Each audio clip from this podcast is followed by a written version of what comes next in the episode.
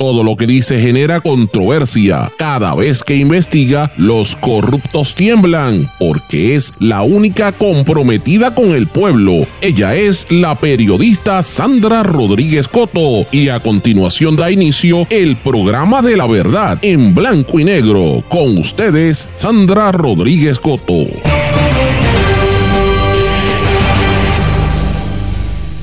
Habla Juan Antonio Corretger sobre las elecciones. Además, Residente se aleja del género urbano. Bienvenidos a su programa en blanco y negro con Sandra para hoy lunes 5 de febrero de 2024. Les saluda Sandra Rodríguez Coto.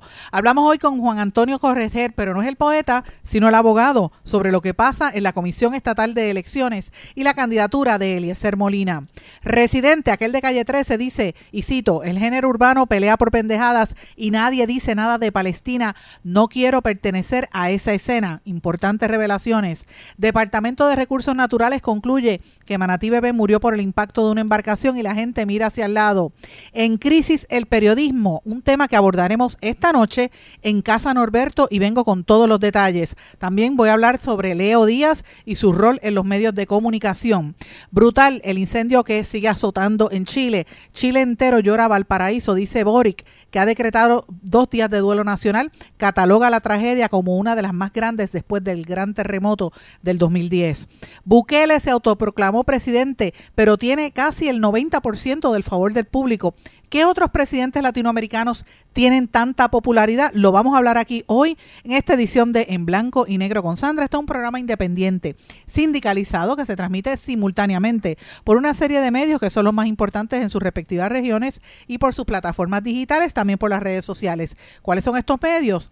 la cadena WIAC, compuesta por WYAC 930 AM Cabo Rojo Mayagüez, WISA WISA 1390 AM desde Isabela, WIAC 740 en la zona metropolitana. Paraná. También nos sintonizan por WLRP 1460 AM Radio Raíces, La Voz del Pepino en San Sebastián. Por el X61 que es el 610 AM y el 94.3 FM, Patillas y todo el sureste del país. Desde Ponce por WPAB 550 AM y ECO 93.1 FM. También nos sintonizan por mundolatinopr.com y una vez este programa sube al aire, después que terminamos, se mantiene en formato de podcast en todas las plataformas. Vamos de lleno con los temas para el día de hoy. En blanco y negro con Sandra Rodríguez Coto.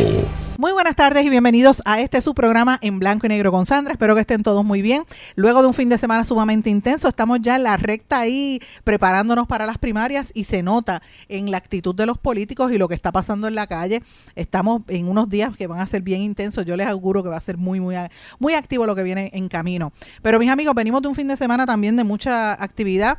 Eh, los que me han visto el fin de semana, que le quiero dar las gracias a toda la gente que nos escucha en y fuera de Puerto Rico, porque vi hasta unas personas de la diáspora que me escuchaban eh, a través de los formatos digitales de las emisoras por Tuning Radio, así que le doy las gracias. Y mm, estábamos hablando de diferentes temas. Yo le voy a dejar saber a ustedes más adelante qué es lo que estuve pasando este fin de semana, que fue muy, muy fuerte, muy intenso. De hecho, yo estoy que me arrastro por las, por las cunetas, pero no vaya a pensar mal, no he bebido nada. Es que estoy que me arrastro del cansancio, porque esto ha sido fuego a la lata desde el jueves sin parar. Y, y lo veo que va a seguir así por el resto de la semana. Hoy a las 7 de la noche. Los invito, los que estén en la zona, están cordialmente invitados. Vamos a estar en la Casa Norberto eh, hablando sobre el periodismo en Puerto Rico y qué está pasando, qué, nos eh, depara, ¿verdad?, los próximos meses de cara a las elecciones. Y esto es parte de una presentación que vamos a estar dando nuevamente, un conversatorio sobre el libro para entender el periodismo en Puerto Rico, precisamente aquella obra que, que nos ha tomado tantos años escribir porque fue una investigación de casi seis años que escribimos eh, Federico Suberbi, eh, Jairo Lugo Ocando y esta servidora. Voy a estar con Federico, que está en Puerto Rico, y la presentación la va a hacer la veterana periodista y amiga Wilda Rodríguez. Así que si usted quiere ver algo interesante, no se pierda esto que vamos a estar haciendo allá en la Casa Norberto en Plaza Las Américas.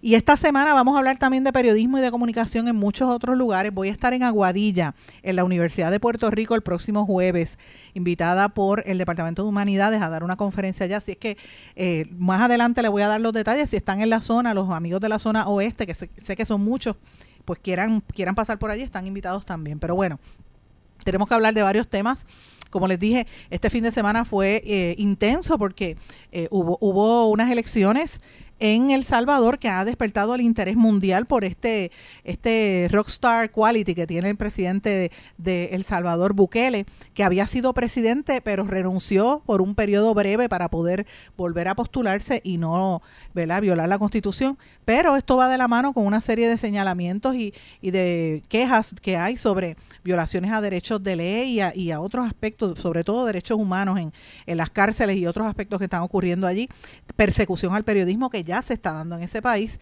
pero que queda ¿verdad? escondido ante el éxito que él ha tenido en contra de las maras salvatruchas y de otras gangas que tenían ese país sumido en, un, en una desesperación casi parecido a lo que vivimos aquí en Puerto Rico con las mafias que hay, eh, no solamente en narcotráfico, sino también en las instituciones del gobierno, policía, judicial, la rama judicial y todos los demás, que todos sabemos que eso es lo que ocurre aquí. Pero bueno, vamos a hablar un poquito sobre eso, eh, qué pasó allí, el impacto que esto tuvo, pero lo pongo en el contexto de lo que nos espera, porque estamos ya en la recta final venimos para una, una temporada bien intensa, mis amigos. Nosotros estamos ya a la vuelta de la esquina de que empiecen las primarias y usted sabe que de ahí para abajo esto va a ser fuego a la lata. Y lo estamos viendo en la manera en que los políticos han estado reaccionando en los últimos días. Eh, muchos, de hecho, hoy eh, quiero mencionar que eh, quiero comenzar con esto, ¿verdad? Parte de los problemas que ha habido en la Comisión Estatal de Elecciones es que el, el, secretario de la comisión estuvo de viaje en las elecciones, eh, ¿verdad? Como observador en las elecciones del Salvador y varios políticos encabezados por el representante independiente Luis Raúl Torres dijo que todos estos procesos se habían retrasado porque el secretario Rolando Cuevas estaba de viaje por allá y, y entre los, eh, entre los ¿verdad? procesos que se han detenido y que se han atrasado está el caso con las impugnaciones del caso de, de la erradicación de Eliezer Molina. Pero no es el único elemento que estamos viendo de controversia, porque recuerden que terminamos la semana pasada con eh, el Partido Popular Democrático que radicó una demanda para tratar de descalificar a varios aspirantes del Movimiento Victoria Ciudadana y de Proyecto Dignidad, entre estos a la senadora Ana Irma Rivera Lacén, quien contestó en sus eh, redes sociales diciendo que los populares tienen miedo y que tienen una gran preocupación, y estoy citando, a que el movimiento Victoria Ciudadana se convierta en la esperanza para el pueblo de Puerto Rico, dijo Ana Irma Rivera Lacén, ante las intenciones que hay por sacar la verdad de su cuenta. Ya hizo unas expresiones también en la red eh, eh, de X, que antes era Twitter, eh, y obviamente salió a la luz pública que el juez Anthony Cuevas del Tribunal de Primera Instancia de San Juan solicitó a la PAVA que presente cuál es su teoría legal que evidencia que los aspirantes a los que están impugnando están violentando el código electoral. Así que eh, me parece que esto va a traer cola y obviamente la demanda va específicamente contra candidatos a la comisaría residente en Victoria Ciudadana, Anaíma Rivera Lacén y Edgardo Cruz Vélez, el que estuvo en este programa recientemente, y otros candidatos a la legislatura y por acumulación por Victoria Ciudadana y recuerden que también por el proyecto Dignidad. Pero no es lo único, o sea, recuerden también que el PNP, o sea, Partido Nuevo Progresista, ustedes escucharon la semana pasada a Edwin Mundo y a la comisionada electoral e incluso a la presidenta de la, de la Comisión Estatal de Elecciones, que todo Puerto Rico sabe que ella es, PNP y es activista, aunque se supone que sea neutral, pero eh, es obviamente estuvieron hablando sobre el caso de Eliezer Molina, si eh, va a estar o no va a estar, ¿verdad? En la, en la papeletra, si, si radicó a tiempo o no lo hizo. Y eso fue parte de lo que se planteó en el contexto de que el Partido Popular Democrático y el PNP junto con Proyecto Dignidad, mire qué, ironía, no quieren, dicen que él no, no completó con los trámites y que no podía, no lo deben eh, permitir que aspire. Y, la, y lo mismo, mientras tanto, el Partido Independentista y el Victoria Ciudadana dicen lo opuesto. Yo quiero conversar y quiero presentarles a ustedes una conversación que sostuve con Juan Antonio Corretger, pero no es Juan Antonio Correger el poeta, estoy hablando del licenciado, mucho más joven, querido amigo, porque es mi amigo Juan Antonio Correger, que es el abogado de Eliezer Molina. Escuchen lo que nosotros conversamos eh, previamente, que lo, lo entrevisté y le voy a compartir con ustedes qué fue lo que hablamos esperar esta semana cuál va a ser la determinación de la Comisión Estatal de Elecciones después de varios días y varias más de una semana con este teje y meneje entre si podía o no postularse las posturas que él ha asumido que todos ustedes saben que nosotros las hemos discutido aquí. Para hablar un poquito sobre este tema, tengo en línea telefónica un querido amigo que es el abogado de Eliezer Molina, Juan Antonio Correger. Bienvenido en Blanco y Negro con Sandra, Juan Antonio. Saludos, Sandra. Gracias por tenerme en tu espacio. Eh, básicamente en términos procesales, me gustaría que le hablaras un poquito a la gente. Eh, ¿qué, ¿Qué es lo que pasa aquí? Porque Eliezer Molina había sometido todos sus documentos a tiempo. Eh, y hay, él hacía, había un argumento de parte del liderato, primero de la Comisión Estatal de Elecciones y del PNP, de que él no cumplía, que no lo había sometido a tiempo. Después tuvieron que aceptar eh, que sí, porque yo escuché el liderato popular decir que lo había sometido. ¿Por qué este, este señalamiento hacia Eliezer Molina?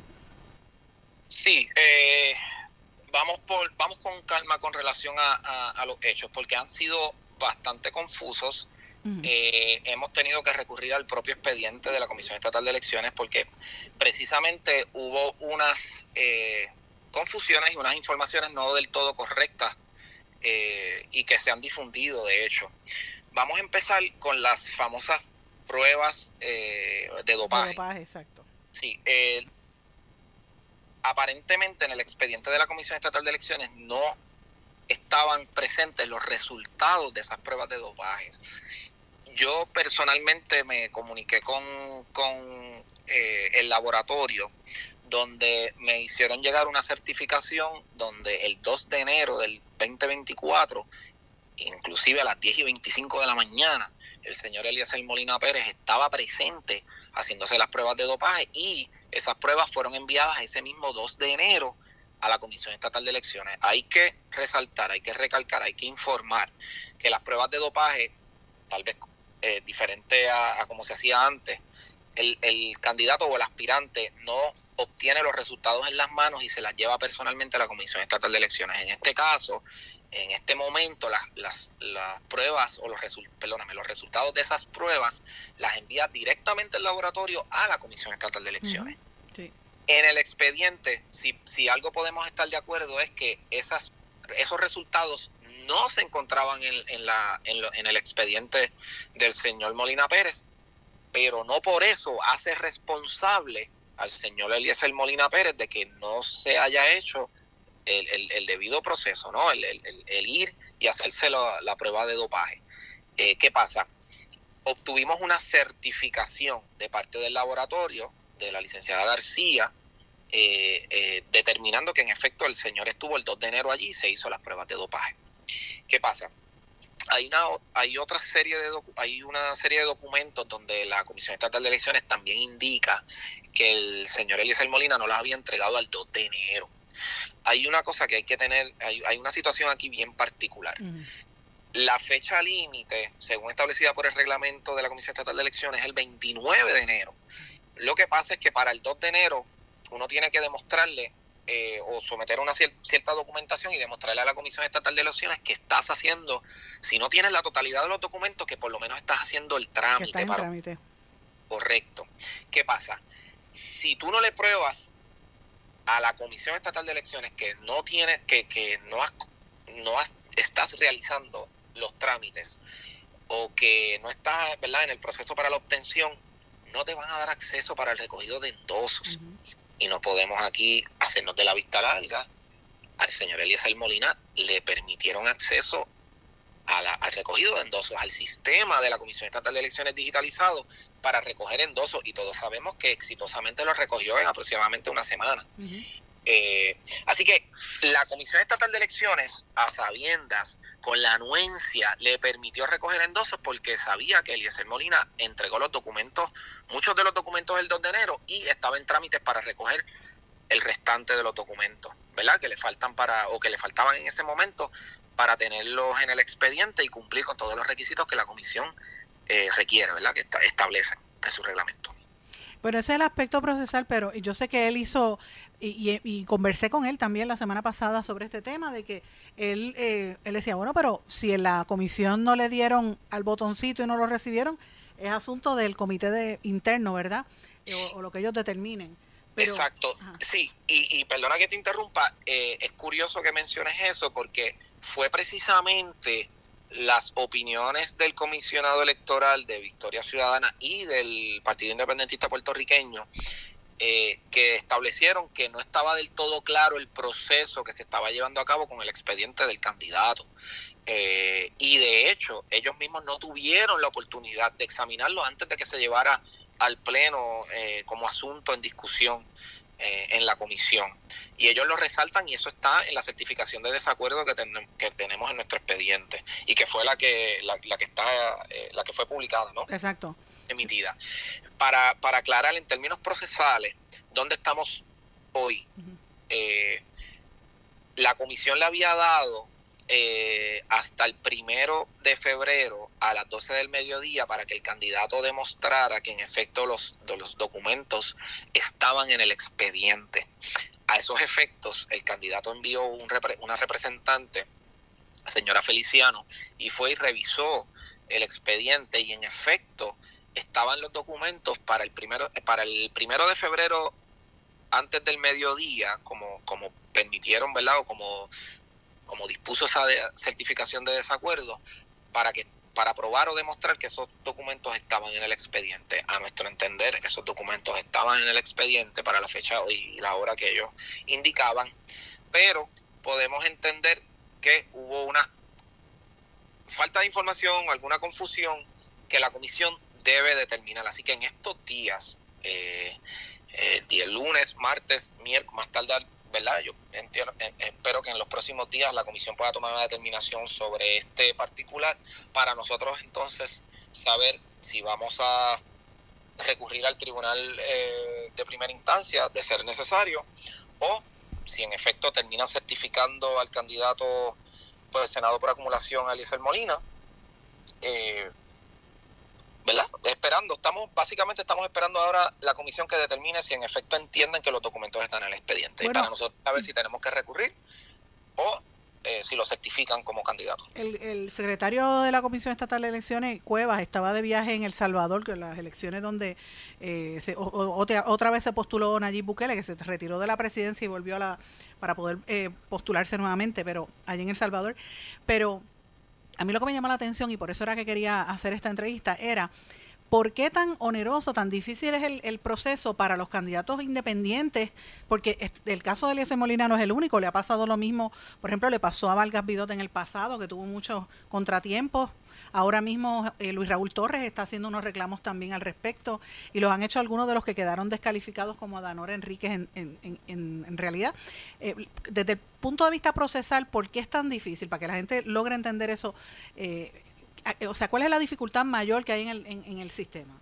Ok, la ley, la ley electoral, y lo voy a tratar de explicar en las palabras más sencillas, la ley electoral, aunque permite que personas, ciudadanos, aspiren a ser candidatos eh, independientes, o sea, fuera de estructuras político-partidistas, eh, la, la propia ley no permite que esos candidatos independientes, o sea, fuera de esas estructuras partidistas, tengan representación en el pleno de la Comisión Estatal de Elecciones. Entiéndase, ahora mismo tenemos, ¿verdad? Es de conocimiento que tenemos cinco partidos inscritos.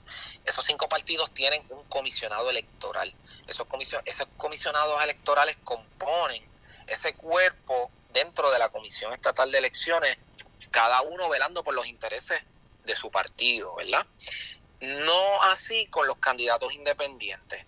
Eh, por ejemplo, mencionó a Luis Raúl Torres, a, Vargas Pidot. Eh, ellos no tienen un, representante dentro del cuerpo de la Comisión Estatal de Elecciones. En otras palabras, cuando se van a tomar decisiones sobre procesos que involucran a los candidatos independientes, no tienen una voz, mucho menos voto, sobre ese particular. De hecho, sobre ningún particular, o sea, porque no tienen, no tienen presencia tan siquiera dentro de la Comisión Estatal de Elecciones en los asuntos pertinentes, ¿verdad? Así que eso es lo que tenemos hoy día. Por eso es que se le hace tan difícil a los candidatos independientes eh, tener participación en estos procesos internos de la Comisión Estatal de Elecciones. Esa es la situación actual, lamentablemente. El, el PNP, el Partido Popular y Proyecto Dignidad fueron los tres partidos que radicaron una moción para que se desertificara a Eliezer Molina. Eh, eh, ¿Usted podría opinar al respecto? Ok, la, la lo, que yo tengo en mi expediente es una eh, certificación de desacuerdo, eh, que eh, en donde de desacuerdo para certificar al candidato, ¿no? Y de hecho hay otro candidato involucrado en esa, esa certificación de desacuerdo. Tanto el, el Partido Nuevo Progresista como el Partido Popular Democrático y el, el Proyecto Dignidad eh, determinaron que están en contra de certificar al candidato Eliezer Molina eh, de ser cierto una certificación emitida por Rolando Cuevas determinando que el, que el expediente del candidato está incompleto o no cumplido con los requisitos. Tanto el comisionado electoral del, del Partido Independentista puertorriqueño y de Victoria Ciudadana determinaron que, no están de acuerdo con desertificarlo. En otras palabras, están de acuerdo en que deben certificarlo, de, tener, de cumplir con todos los documentos lo que los demás partidos entienden que no se cumplió según la certificación emitida por Rolando Cueva.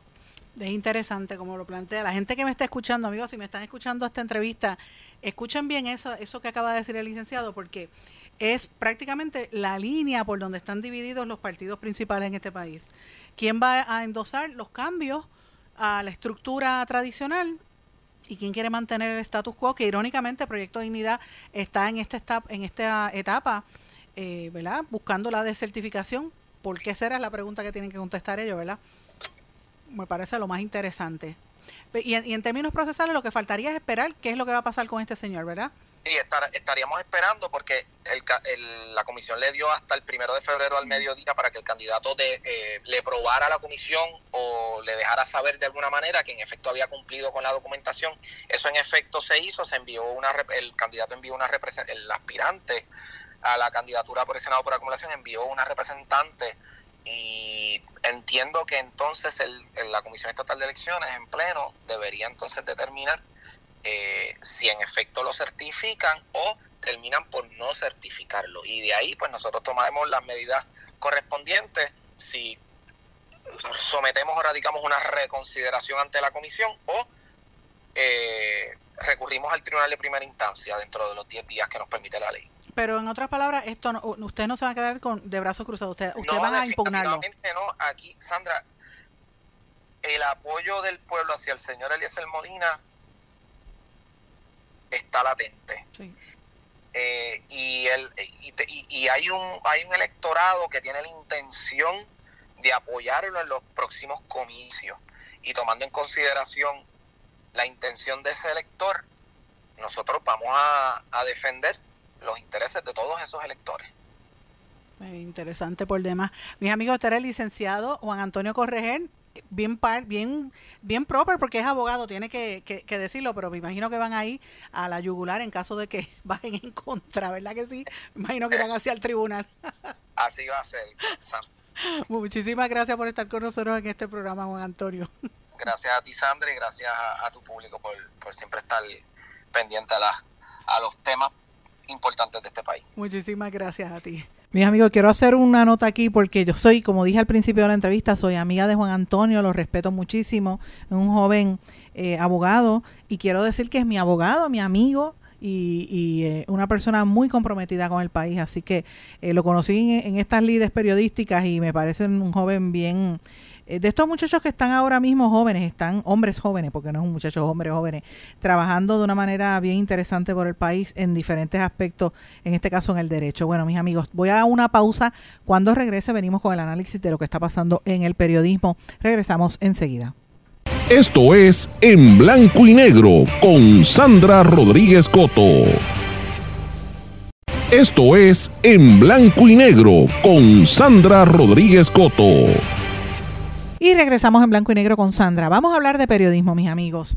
Un tema, como les dije en el segmento anterior, al principio del programa, que vamos a estar tocando hoy por la noche y están cordialmente invitados a Casa Norberto en Plaza Las Américas, donde vamos a estar discutiendo un poco el contenido del libro que publicamos precisamente sobre esto, anticipando esta situación, el libro para entender el periodismo en Puerto Rico.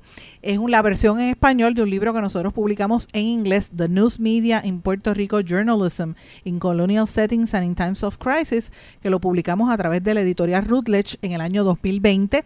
Y como dicen que nadie es profeta en su tierra, eh, ese libro está siendo utilizado por varias universidades en los Estados Unidos en sus programas de periodismo y también por eh, universidades en Europa como el Centro de Política Pública de la Universidad de Cambridge, entre otros. También en, en Francia están utilizándolo porque en Europa... Ah, ha calado muy hondo ese libro porque no es prácticamente nada lo que hay sobre el, Caribe, ¿verdad? Sobre los, y más sobre el tema de la comunicación y los medios en el Caribe. Así que el libro que publicamos en inglés, que lo, publicó la editorial Routledge, una editorial muy prestigiosa a nivel internacional, sobre todo en el aspecto investigativo y académico, pues nos, nos honró en, editarlo.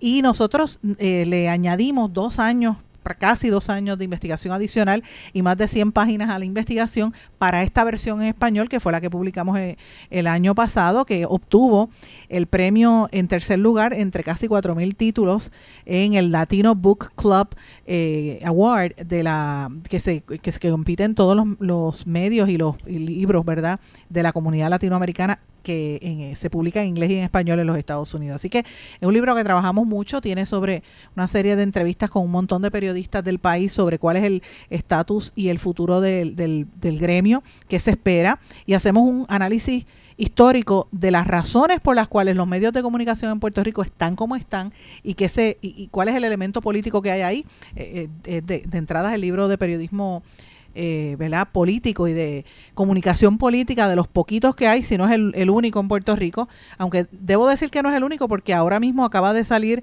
una antología de comunicación política, es la primera que se publica, va a salir ahora, eh, hoy por la noche vamos a hablar en detalle sobre esto. Yo tengo un capítulo en esa antología, así es que los que vayan se van a enterar y más adelante pues yo les dejaré saber sobre este tema. Pero ¿por qué yo traigo esto a colación, mis amigos? Bueno, en los últimos días ha estado saliendo en la prensa norteamericana en Estados Unidos, también a nivel internacional, pero particularmente en los Estados Unidos, muchos artículos, mucha conversación, mucha discusión de dónde está el periodismo y hacia dónde se dirige.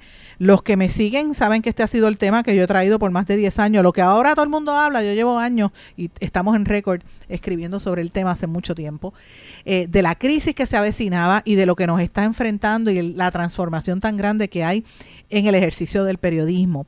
Y quiero decir que, como le digo, esto ha sido discutido muy ampliamente a nivel global y tenemos que mirarnos ante ese espejo aquí en Puerto Rico.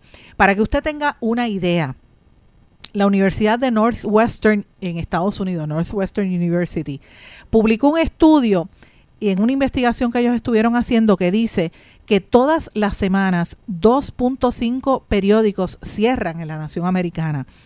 Desde el 2005 han desaparecido casi un tercio de los diarios y dos tercios de los periodistas han perdido su empleo en Estados Unidos. Esto afecta mayoritariamente a los periódicos eh, de las regiones, pero también a los periódicos dirigidos a, poblaciones específicas, ¿verdad? Puntuales. Sectores, por ejemplo, periódicos que se iban dirigidos a, digamos, a eh, counties, ¿verdad? O a regiones muy pequeñas o a grupos, digamos, eh, de sociedad más pequeños como los periodistas los periodistas que escribían para las comunidades hispanas aunque usted no lo crea están desapareciendo. Y usted dirá, ah, bueno, porque todo es ahora por Internet.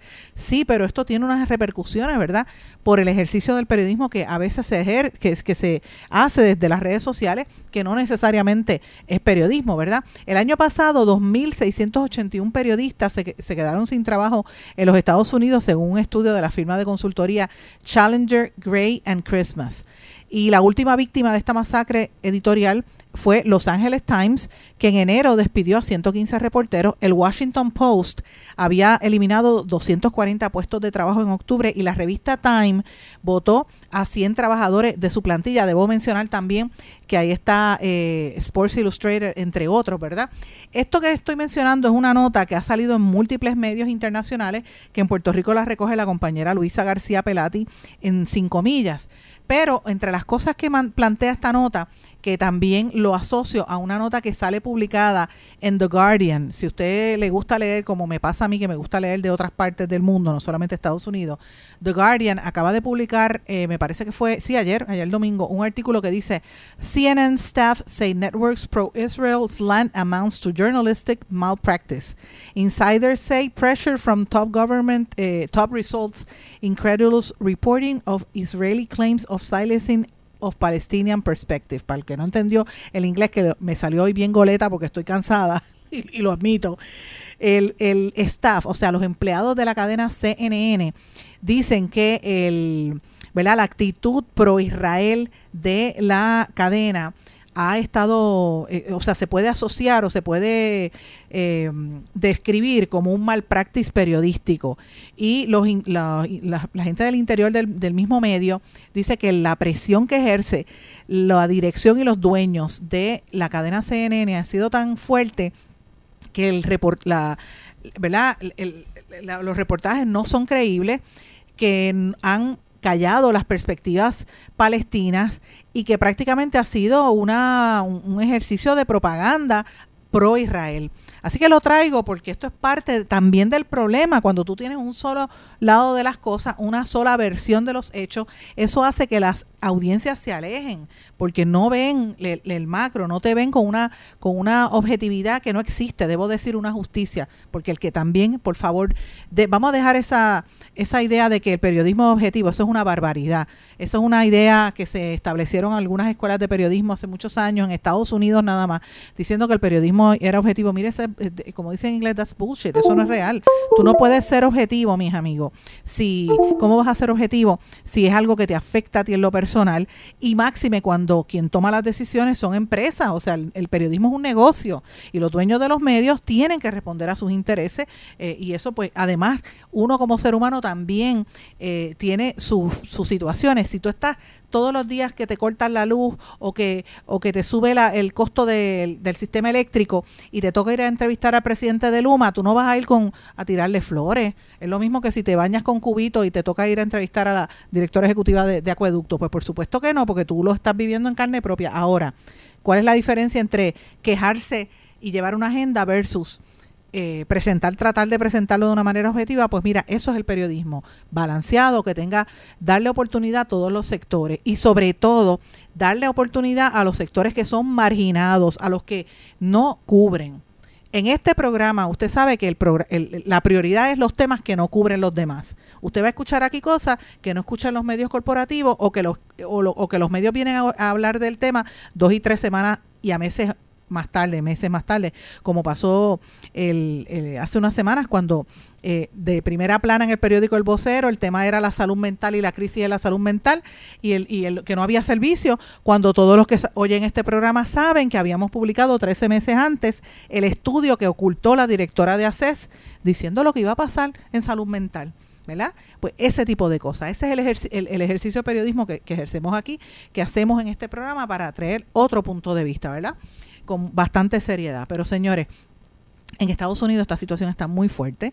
Como dije, esto provoca que las empresas mediáticas estén cerrando.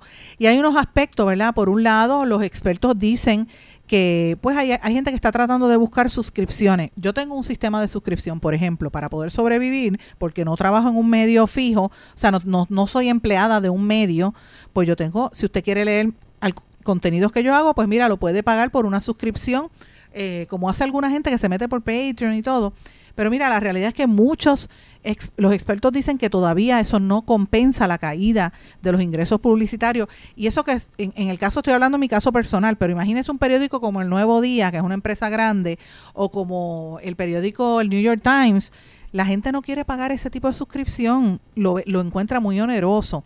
Y lo estamos viendo en las estadísticas de la última década, que dice que los lectores no quieren pagar para leer noticias. Steve Padilla, que es el editor de Los Angeles Times, explicaba en una entrevista con el diario español El Mundo que los factores que, que, que explican la situación actual es la escasa conexión de las nuevas generaciones con el periodismo impreso, la penetración de las redes sociales, el acceso a contenido gratuito en Internet o la falta de confianza en la prensa en general, especialmente después de lo que pasó con la irrupción de las corrientes populistas en los Estados Unidos y el Donald Trump, ¿verdad?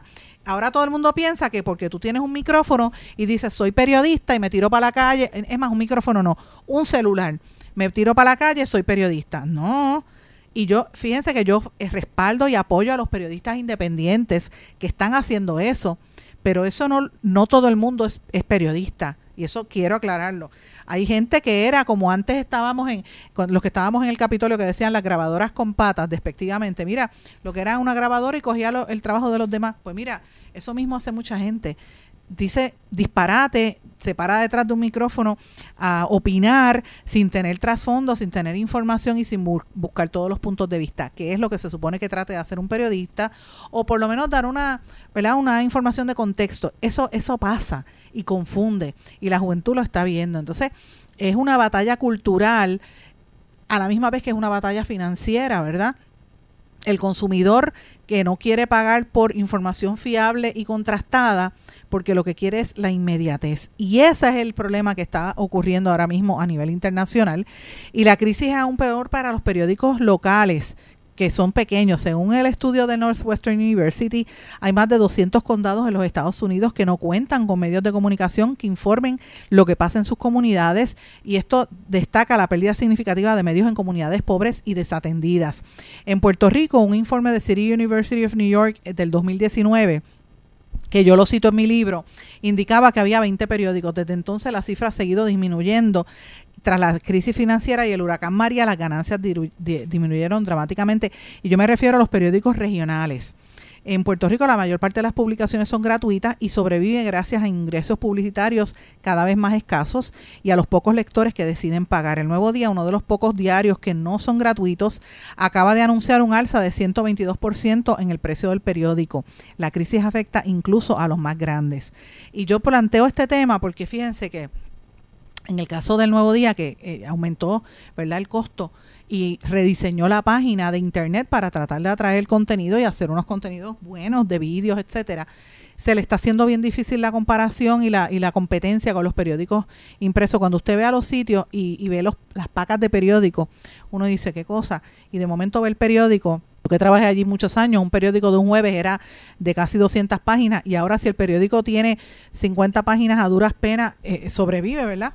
Son, parecen, eh, ¿verdad? Folletos, porque no tienen eh, auspicio y más que nada, a veces es repetitivo de lo que tú ves en Internet y tú no quieres ver lo que ves en Internet, quieres ver algo distinto.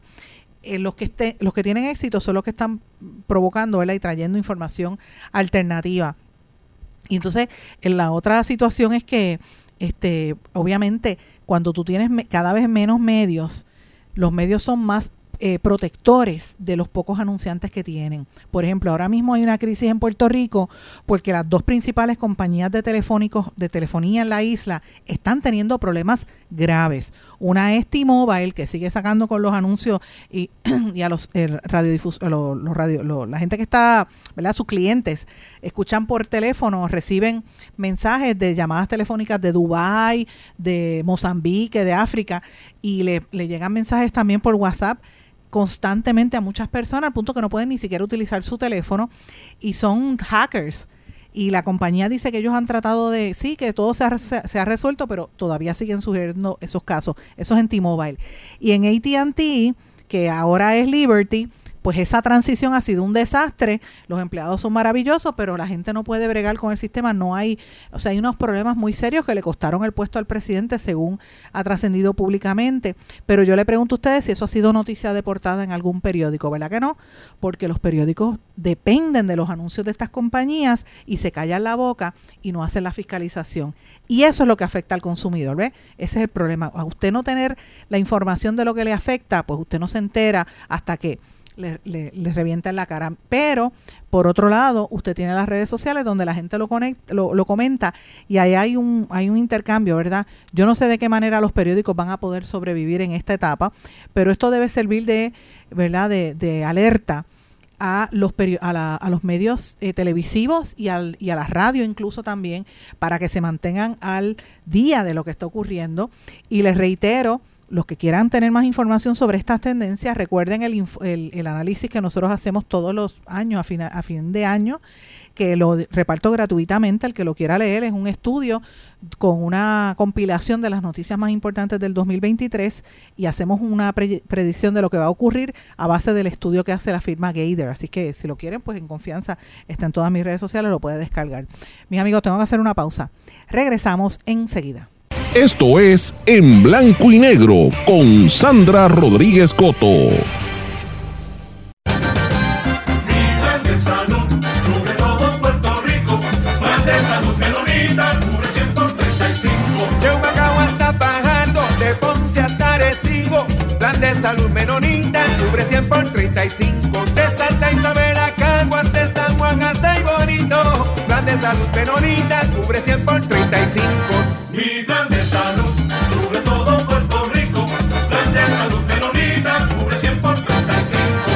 Quítese el dolor de cabeza con sus obligaciones de contabilidad con los servicios que presta Villalba y Villalba Company. Directo, personal y con sensibilidad humana. Lo que se busca en un verdadero asesor de contabilidad para todo tipo de servicio de contabilidad, pago de IBU, pago de nómina, informes trimestrales y anuales y otros. Ofrecen servicio directo personalizado. Villalba y Villalba Company. Para orientaciones, su teléfono el 939-336-5774. 939-336-5774.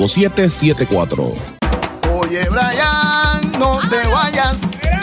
Llévame contigo para la playa. Llévame con Boycar y márcalo así. Llévame con Boygar pa' donde vayas. Oye, chico, ¿qué te pasa? Llévame contigo para la playa.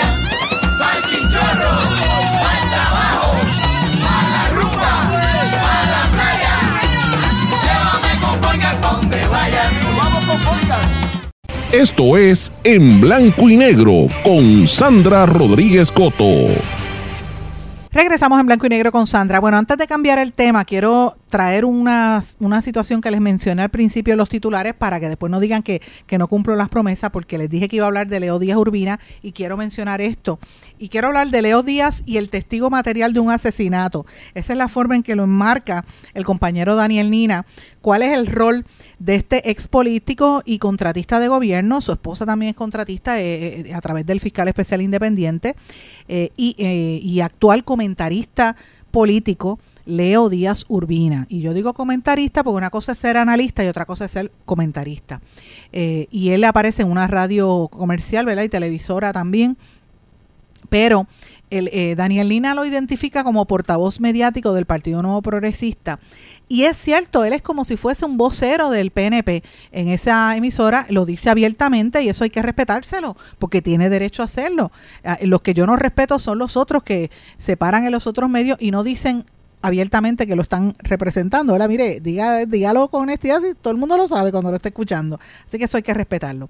Pero él despotricó contra el movimiento Victoria Ciudadana y dice, dice Daniel Nina, y lógicamente discrepamos de su línea editorial, pero nos parece interesante cómo vende su narrativa noticiosa y los ejemplos que utiliza.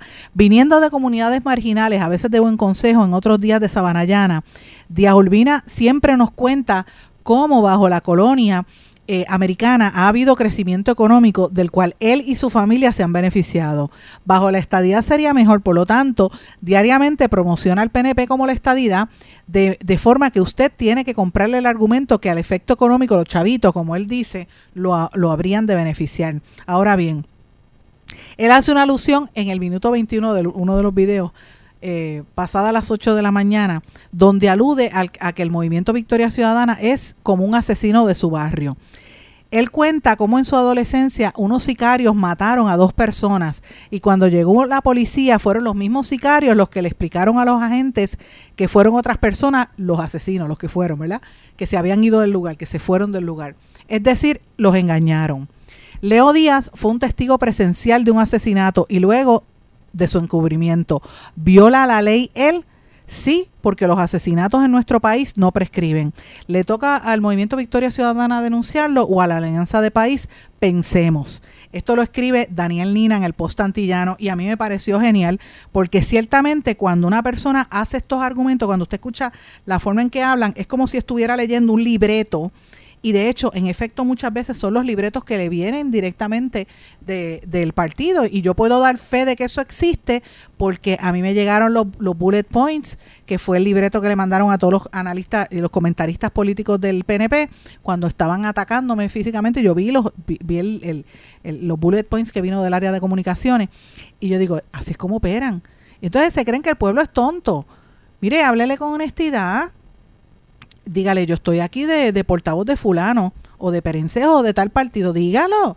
Si la gente respeta más cuando son así, pero no trate de proyectar lo que no es, esa es la realidad. Y a mí me, me parece esto bien importante. Vamos a cambiar el tema, quería mencionar algo, yo no sé cómo es en este país, o sea, aquí merece, la gente que me está escuchando merece como que la gente tome acción, ¿verdad? La sociedad porque estamos viendo que el Departamento de Recursos Naturales y Ambientales no funciona. ¿Cómo es posible que sigan matando animalitos como el, el manatí y una ballena? El otro día había una por allí, pero el, el, el manatí bebé en la isla de... Una ballena jorobada fue cerca de Desecheo, ¿verdad? Que murió. Y el manatí, que lo encontraron muerto también eh, cerca, me parece que fue en Salinas. ¿Sabe? ¿De qué estamos hablando? ¿Sabes? Eh, Como tú, si tienes lanchas o embarcaciones, ay, lo quieres mirar, ah, mira qué lindo, y, no le, y le metes cantazo y no te das cuenta que, que tú eres el que estás invadiendo su espacio y dañas esos animales. Pero ¿qué vamos a pensar del Departamento de Recursos Naturales? Que muchas veces son los que sabían de lo que estaba pasando y miran para el lado, como, como está sucediendo en La Palguera precisamente, que han destruido toda esa bahía bioluminiscente que ya, no, ya ni brilla, permitiendo esas construcciones ilegales de noche y que ha traído controversia, ¿verdad? Y así alrededor de nuestro país. Yo creo que nosotros como ciudadanos deberíamos tomar acción cuando veamos cosas así, aparte de grabarlo y que salga publicado, como hacen algunos ambientalistas, mire, yo creo que todos debemos empezar a parar, como hicieron los surfers la semana pasada, que yo les comenté que pararon a un americano que estaba robándose la arena. Pues ya es hora, ya es hora de que nosotros como ciudadanos empecemos a prohibir estas cosas, porque miren cómo han matado a dos especies que están en peligro, pues, tú sabes, lo, lo, primero que los manatíes no son, eh, ¿verdad? Este, no, no son agresivos y, y son, han vivido aquí de manera centenaria, milenaria prácticamente, y nosotros venga el ser humano a destruirlo, es una barbaridad. No podemos permitir que esta situación continúe. Es bien triste porque no hay un respeto por la dignidad de otros seres vivos como lo son los pobres este, animales del mar. Es increíble. Bueno, mis amigos, quería comentarles algo. ¿Ustedes recuerdan esto? Esto va por lo que somos, por lo que fuimos, por todo lo que tenemos, por todo lo que tuvimos, por las lloradas, por todas las carcajadas, por todos los triunfos y por todas las cagadas. Ese es el disco nuevo de Residentes Ron en el piso por todas partes, mis amigos, y quiero invitarlos a que si tienen la oportunidad, vean las distintas entrevistas que él ha estado concediendo a medios europeos y norteamericanos, medios internacionales donde habla sobre la transformación en el género urbano. Y a mí me parece interesante esto porque la gente, siempre ha habido críticas y hubo en el año pasado una serie de tiraderas, como le llaman, entre algunos raperos colombianos particularmente y residentes diciendo que él no era rapero. Eh, pero sí se había ganado 27 o 28 Grammy, ¿verdad? Eh, yo no entiendo eso, pero Grammy y Grammy latinos también.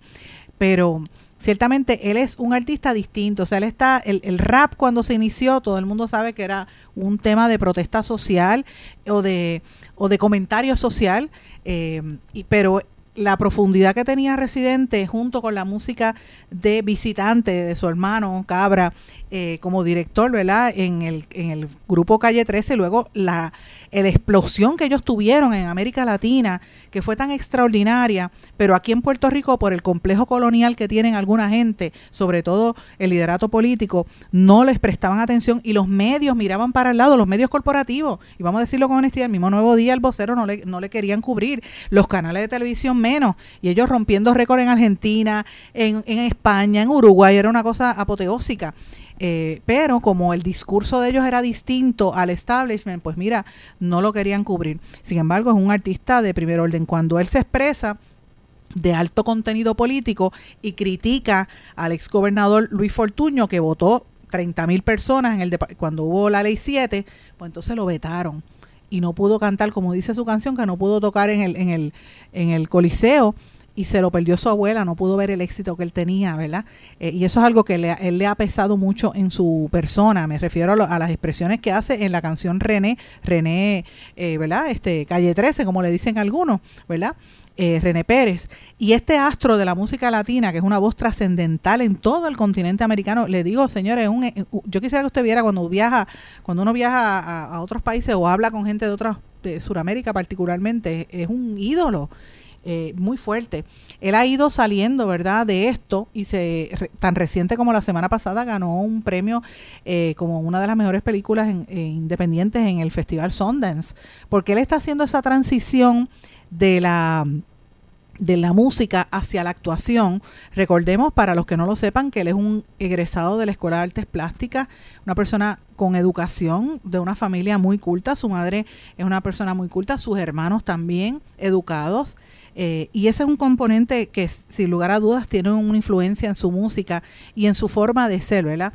Y él ahora está, eh, acaba de sacar este segundo disco en solitario, pero en el, en el vídeo aparecen también todos los que han sido parte de su trayectoria, eh, todas las mujeres que tuvo, sus amigos de la infancia, amigos de la adolescencia, y sale su hermano con quien se habían distanciado hace un tiempo. Me pareció bien interesante esto, eh, pero el, ¿verdad? El, cuando él habla de cómo el género urbano está peleando por, como él llama, y voy a usar la palabra, él dice pendejada, la palabra que aquí a veces vivimos en un en un ambiente de, no hablamos de esa manera como se habla, por ejemplo, en España, que se habla abiertamente palabras OS.